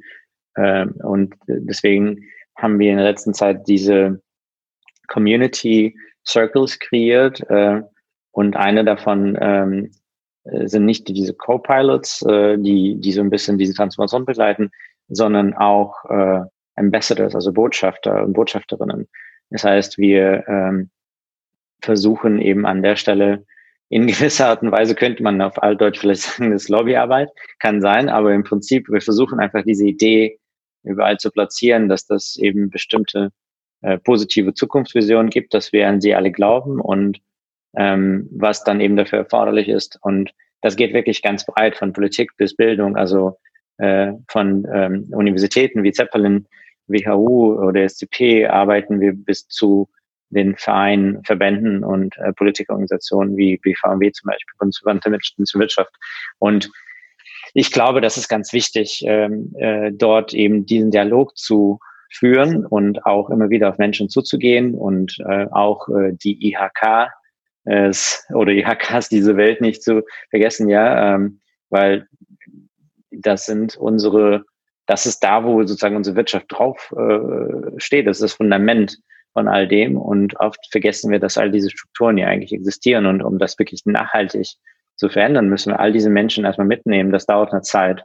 Und ähm, das ist, glaube ich, ganz wichtig, ähm, äh, sowohl jetzt eben im Kleinen ein Unternehmen mit ganz konkreten ja, Experten im digitalen äh, Raum zu versorgen und dann an diese Transformation zu arbeiten oder Rebranding zu machen oder OKRs zu etablieren, als auch gleichzeitig ganz groß zu denken und eben ähm, Community zu bauen von, von Botschafterinnen, die dann irgendwie sagen, New Mittelstand ist die Zukunft. Hm. Wobei wir schon wieder bei diesen vielleicht Spannungsgefüge sind zwischen einerseits, also zwischen in Gegensätzen sagt, dieses im ganz kleinen spezifische Sachen vielleicht bei der Organisation machen und trotzdem immer noch probieren, im, Gro groß, im Großen zu denken, aber auch im Großen zu agieren, was absolut vielleicht gar nichts mehr mit der eigenen Organisation zu tun hat. Und kannst mir noch einen Einblick geben, vielleicht in, also einfach wie es ergeht, so praktische äh, Taktiken. Du hast gerade schon Co-Pilots angesprochen oder auch das Ambassador-Programm von euch. Kannst du mir einen Einblick geben, was macht ihr da konkret, beziehungsweise was hat gut funktioniert, was vielleicht funktioniert da nicht so gut? Ja, im Prinzip gehen wir in eine simple Strategie. Allerdings sage ich, äh, dass sie nicht immer simpel zu implementieren ist, aber die klingt erstmal simpel, weil die nur drei Schritte hat.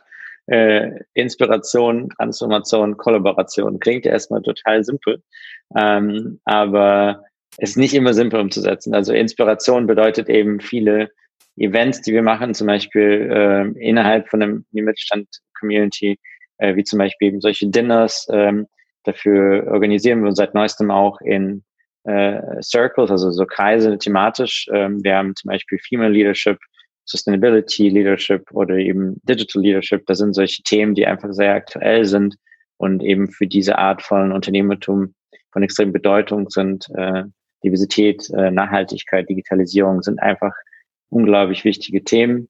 Ähm, und da sorgen wir dafür, dass es Inspiration äh, entsteht, Content entsteht, Austausch entsteht, auch über mittelstand.org. Und ähm, dann den zweiten Schritt Transformation ist tatsächlich äh, unternehmerisch äh, gemeint.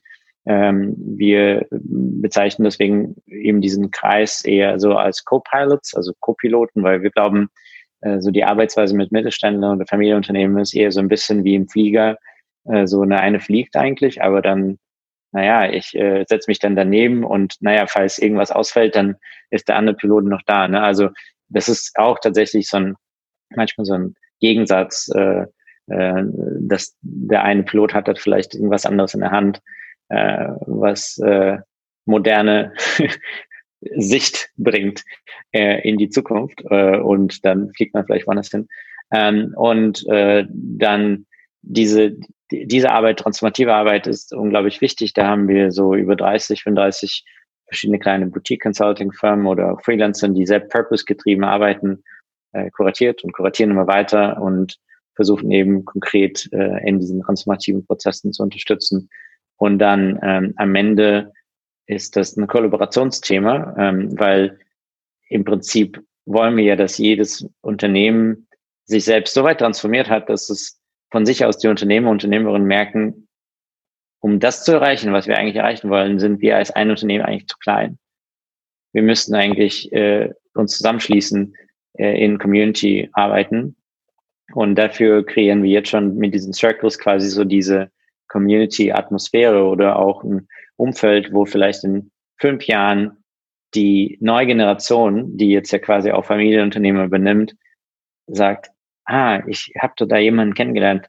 Wir haben damals darüber gesprochen und jetzt, jetzt könnte man doch jetzt was zusammen machen, weil das passt doch unglaublich gut. Und da sind solche Dinge, nicht immer so planbar sind. Deswegen muss man jetzt auch sagen, sehr langfristig gedacht, glauben wir, dass das dazu führen wird, dass äh, die Kollaboration äh, steigt. Und wenn wir uns alle jetzt quasi austauschen, noch bevor diese neue Generation der Mittelständler äh, so unglaublich busy ist äh, in eigenen Transformationsprozessen, äh, dann glauben wir, wird das ein besseres, ein, ein, ein besseres Bild ergeben in der Zukunft.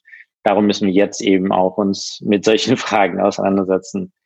Ähm, und diese Kombination aus Inspiration, Transformation und Kollaboration, glaube ich, ergibt ähm, so in Summe die äh, Strategie, wie man zu dieser neuen Mittelstand-Economy kommt.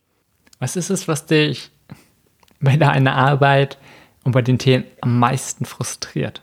Was mich am meisten frustriert,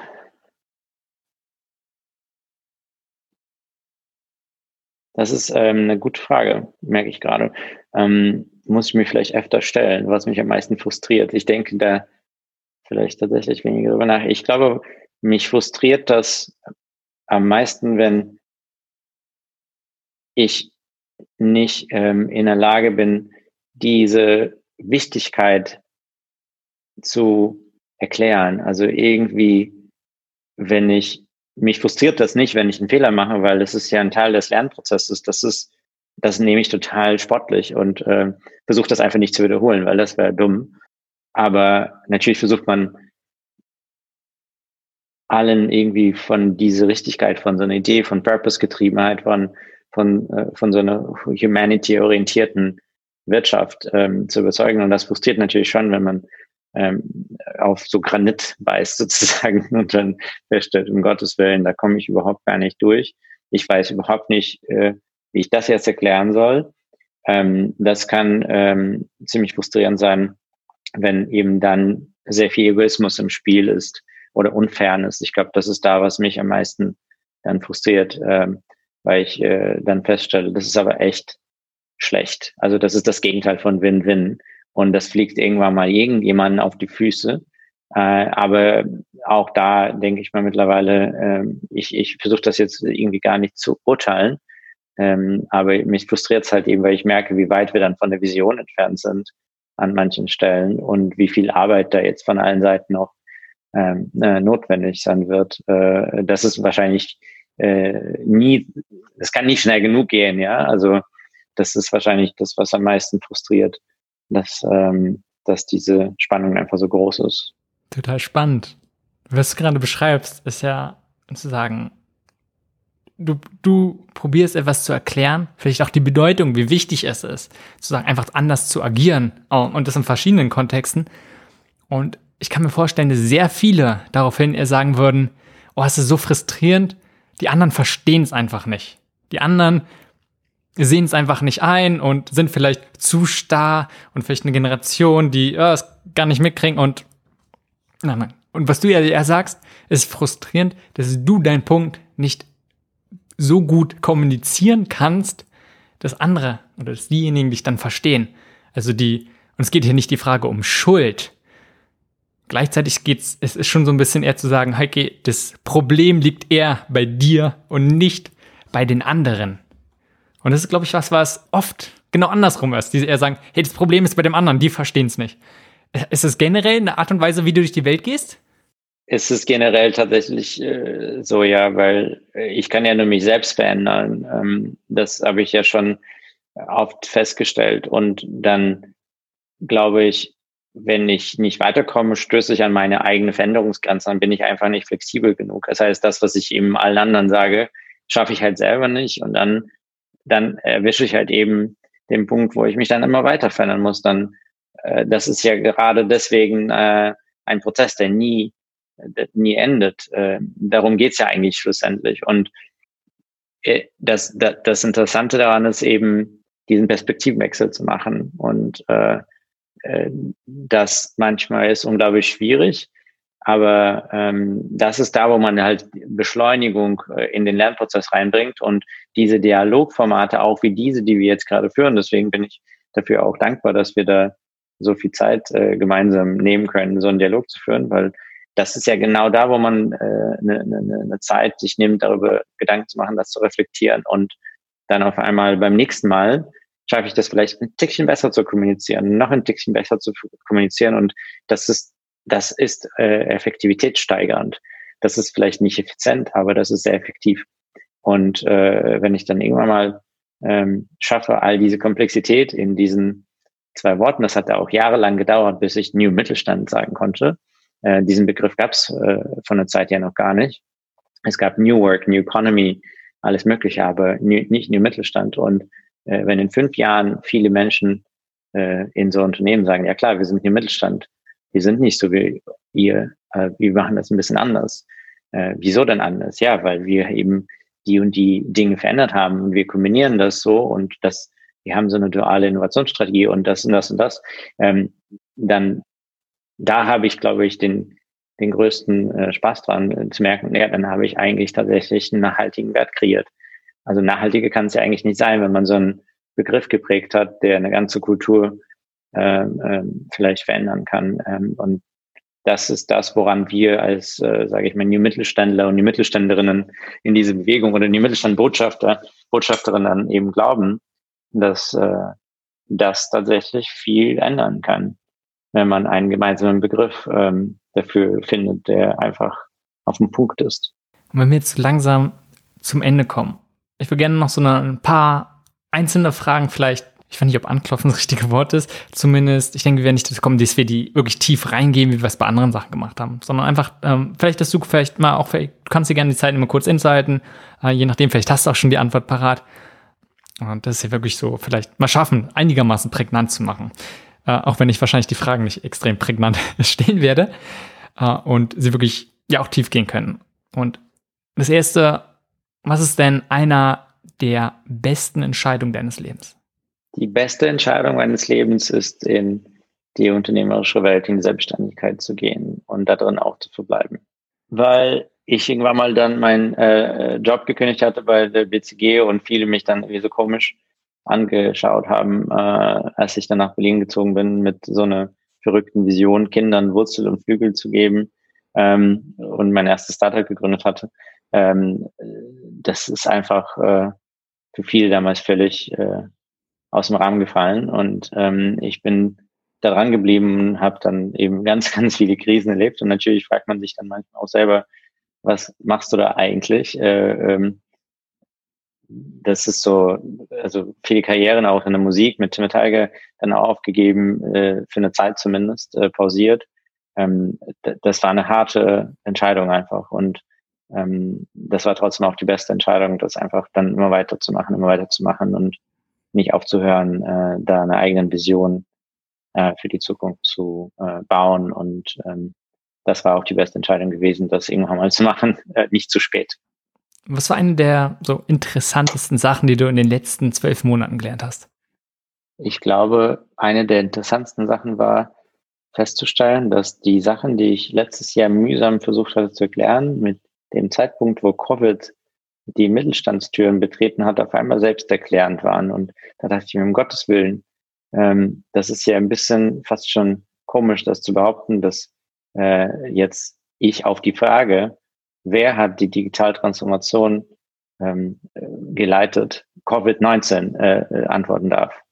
Das ist komisch. Also es ist, äh, dass manchmal solche Krisen erst kommen müssen, damit solche Veränderungsprozesse wirklich losgetreten werden. Und ähm, das habe ich gelernt, dass manchmal tatsächlich eine Krise auch eine Chance darstellt. Und das erfährt man dann in so einer Krise dann echt am eigenen Leib. Neues Learning. Und wenn wir nochmal diese große Themenwolke von dir betrachten, was ist einer der schlechtesten Ratschläge, die du in diesem Bereich immer mal wieder hörst? Experten, äh, Experten. Ich glaube, die schlechtesten Ratschläge ist immer so, ja, hol mal den Experten dafür und äh, die Experten lösen das dann schon irgendwie. Ähm, ich glaube, also alle die Dinge, die einem angeraten werden, die nicht die eigene Veränderung mit einbeziehen, das ist eine ganz schlechte Idee. Das ist, das ist teuer und nachhaltig auch nicht wirklich die Lösung.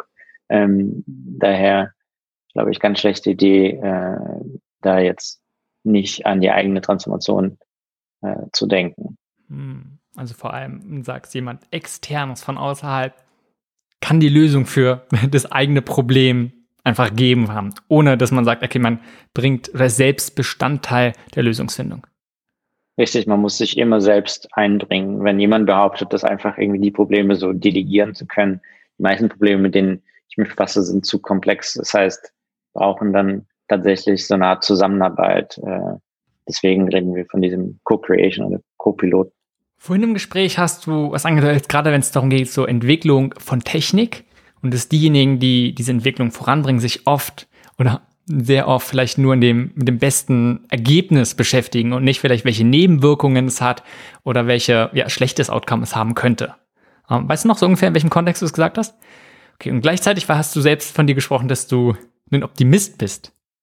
Und Optimisten gehen ja auch oft tendenziell eher davon aus zu sagen, okay, was ist so die beste Version, die wie die Welt sehen, sein könnte.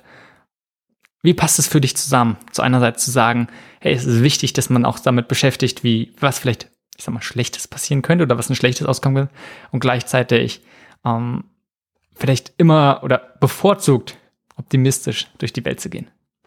Ich habe ja gesagt, ich bin funktionaler Optimist, auf Englisch Applied Optimism. Das ist ein ganz, ganz toller Freund äh, und Partner aus Atlanta, der diesen Begriff auch wiederum geprägt hat. Vielleicht ist es auch ein bisschen ein Stück weit die Philosophie äh, Frage. Ne? Also die Philosophie finde ich auch ganz toll. Äh, appliedoptimism.com, äh, Plugin äh, äh, für Ceph. Ähm, ich glaube in der Tat, dass man funktional optimistisch sein muss und dann nur in dem ähm, Maße wie es äh, realistisch sinnvoll ist, äh, optimistisch sein äh, sollte. Äh, aber man muss auch realistisch äh, bleiben und ähm, ich glaube, diese Mischung des äh, realistischen Optimismus ist, äh, ist tatsächlich ganz gut. Ich bin in dem Sinne auch sehr objektivistisch geprägt, äh, äh, um das jetzt mit Ayn Rands äh, Worten zu sagen. Auch sie ist natürlich immer so ein Begriff, der Menschen teilt und ähm, nichtsdestotrotz finde ich ein paar Gedanken inspirierend, auch sogar in der heutigen Zeit, ähm, dass es eben wirklich äh, äh, besondere Idealisten geben kann, die äh, irgendwie sehr kreativ sind. Und ich glaube, darin ist da auch irgendwie die Lösung, ähm, dieses Ideal immer noch im Kopf zu halten, wohl wissend, dass das, was sie sagte, auch überhaupt nicht mehr zeitgemäß ist. Und trotzdem zu sagen, na, irgendwie ist es trotzdem inspirierend. Also das ist das, was vielleicht das äh, ausdrückt, äh, irgendwo noch was abzugewinnen an Dingen, ähm, das Positive darin zu sehen und trotzdem natürlich auch realistisch zu sein. Mhm. Warum auch immer, unter welchen Umständen. All, alle Projekte, in denen du so verwickelt bist, äh, die gibt es jemand anderes, vielleicht eine, eine Kopie von dir, die sich darum kümmert. Das heißt, du bist komplett frei davon, die Sachen werden vorangebracht, aber du bist, sag ich mal, äh, komplett frei von allen Verpflichtungen oder von allen Sachen. Welchem neuen Thema, welcher neuen Herausforderung würdest du dich widmen? Was ist es vielleicht, was du als nächstes gründen würdest? Ich glaube, als nächstes würde ich dann erstmal wieder ein Musikalbum aufnehmen mit äh, meiner Band oder mit anderen Musikern. Ähm, mal sehen. Aber ich glaube dann, wenn jetzt der Mittelstand sich selbst äh, managen würde, wovon ich ausgehe, dass es irgendwann mal der Fall ist. Ich äh, glaube, dass man so oder so eher Strukturen bauen sollte, die einen irgendwann mal nicht mehr benötigen, ähm, damit sie eben auch dann bleiben ähm, und nachhaltig Sinn machen äh, dann, dann würde ich äh, vielleicht wirklich was Künstlerisches wieder ähm, machen, bevor ich dann wieder was gründe, um tatsächlich irgendwie Inspiration wieder zu holen für etwas Neues. Gibt es noch irgendwas, was du, wo du sagst, das ist vielleicht in unserem Gespräch ein bisschen zu kurz gekommen oder etwas, was du nochmal betonen möchtest? Möchte nochmal allen ans Herz legen, äh, auf die, die Mittelstand.org Seite zu gehen und sich dann die White Papers, äh, also es gibt da zwei Papers, grün äh, und blau. Äh, grün steht für Vision, also Vision Paper, und blau steht für die Transformationsidee durch diese Kultur oder durch den Kulturwandel. Ähm, diese äh, kann man einfach runterladen. Ähm, die sind in, in so einem präfinalen Stadium ähm, und werden ähm, in den nächsten Wochen auch ganz final veröffentlicht. Aber es gibt schon ähm, die Vision, die man sich anschauen kann und wie jemand dazu Feedback hat, freue ich mich total, ähm, wenn, wenn jemand dazu sich einfach meldet und sagt, hey, das, da ist noch ein Tippfehler, aber oder das hast du vergessen, das oder das finde ich überhaupt nicht richtig, weil das Ganze basiert eben sehr stark auf der Zusammenarbeit mit ganz vielen Leuten und je mehr da jetzt sich daran beteiligen würden, desto besser wird wahrscheinlich die erste Vision. Aber wie es in der Startup-Welt ist, always beta. Das heißt, äh, es wird immer die Vision 1.1 auch geben. Also man ist dann nie zu spät. Mhm. Warum man auch schon wieder sieht, wie, was du ja meintest, so von diesen drei Schritten das letzte halt einfach Co-Creation auch oder Sachen mit anderen zusammen machen, andere Leute zusammenbringen. Und ich glaube, es ist eine ganz zentrale Sache. Aus mehreren Punkten sind wir immer, haben wir es wieder angeschnitten. Gibt es irgendwas, wo du sagst, oder was ist für dich die größte Herausforderung in dem Zusammenhang? Weil klar bringt es gute Punkte, aber sicherlich nicht nur. Also was ist einer der größten Herausforderungen, wenn es darum geht, Leute zusammenzubringen, aber auch einfach sowas wie zum Beispiel diese Weight Papers gemeinsam als große Gruppe zu erstellen? Es, es kostet unglaublich viel Zeit. Äh, äh, es dauert einfach länger. Ähm, und ich denke, die größte Herausforderung ist da irgendwie den Mehrwert drin noch zu sehen. Also diese äh, Balance zu finden zwischen wie viele Leute bin ich jetzt noch ein, also oder wo kann ich jetzt irgendwann mal sagen, jetzt ist jetzt wirklich gut, weil Sonst das ist wie bei, bei Musikstücken auch, das, das wird ja nie fertig. Also äh, wenn ein Künstler fragt, da würde ja nie ein Stück rauskommen. Deswegen muss irgendwann mal einfach nur ein äh, Strich ziehen. Und ähm, wenn man das dann äh, nicht, nicht schafft, äh, das ist herausfordernd. Äh, da irgendwann mal zu sagen, nee, ist gut genug jetzt. Ähm, enough is enough. Better is, is enough. Uh, es geht ja nicht um more. Ich glaube, das muss man sich immer wieder ver, vergegenwärtigen Ähm, äh, das ist auch der Unterschied vielleicht zwischen Startups und New Mittelständlern. Ähm, äh, es geht nicht um immer mehr, es geht um äh, genug. Hm. Ja, ganz, ganz wichtiger Punkt. Ich glaube, ein guter Punkt, um abzuschließen. Evgeny, wenn man jetzt mehr von dir erfahren möchte oder vielleicht auch über die Punkte, worüber wir gesprochen haben, was ist so die beste Anlaufstelle? newmittelstand.org, äh, also die Seite, wo dann der ganze Content immer veröffentlicht ist. Das ist die beste Anlaufstelle. Das gibt dort einen Newsletter. Ähm, es gibt auch äh, viele andere Möglichkeiten, äh, sich mit den Inhalten zu beschäftigen, zu Events anzumelden. Und ich freue mich, wenn sich möglichst viele da hinbewegen äh, und Spuren, digitale Spuren hinterlassen. Also nochmal newmittelstand.org und in der Tat ein Mischungs, ne, wie aus dem englischen New, äh, bin neu, aber Mittelstand halt das deutsche Wort und alles zusammen.org. Und da findet man dann, glaube ich, mehr Informationen, worüber wir gesprochen haben und wie du gerade schon erwähnt hast, die White Papers, äh, ich denke auch nochmal eine gute oder sehr, sehr gute Anlaufstelle, um wirklich viel tiefer reinzugehen in das Thema. Also Evgeny, vielen Dank für den Austausch. Ebenfalls, ich danke dir vielmals für die Zeit und die tollen Fragen. Das war Changemaker. Links zu erwähnten Ressourcen dieser Folge findest du in den Shownotes oder unter www.changemakerpodcast.de. Falls du diesen Podcast noch nicht abonniert hast, hole dies jetzt unbedingt nach, damit du keine Folge verpasst. Bis zur nächsten Folge.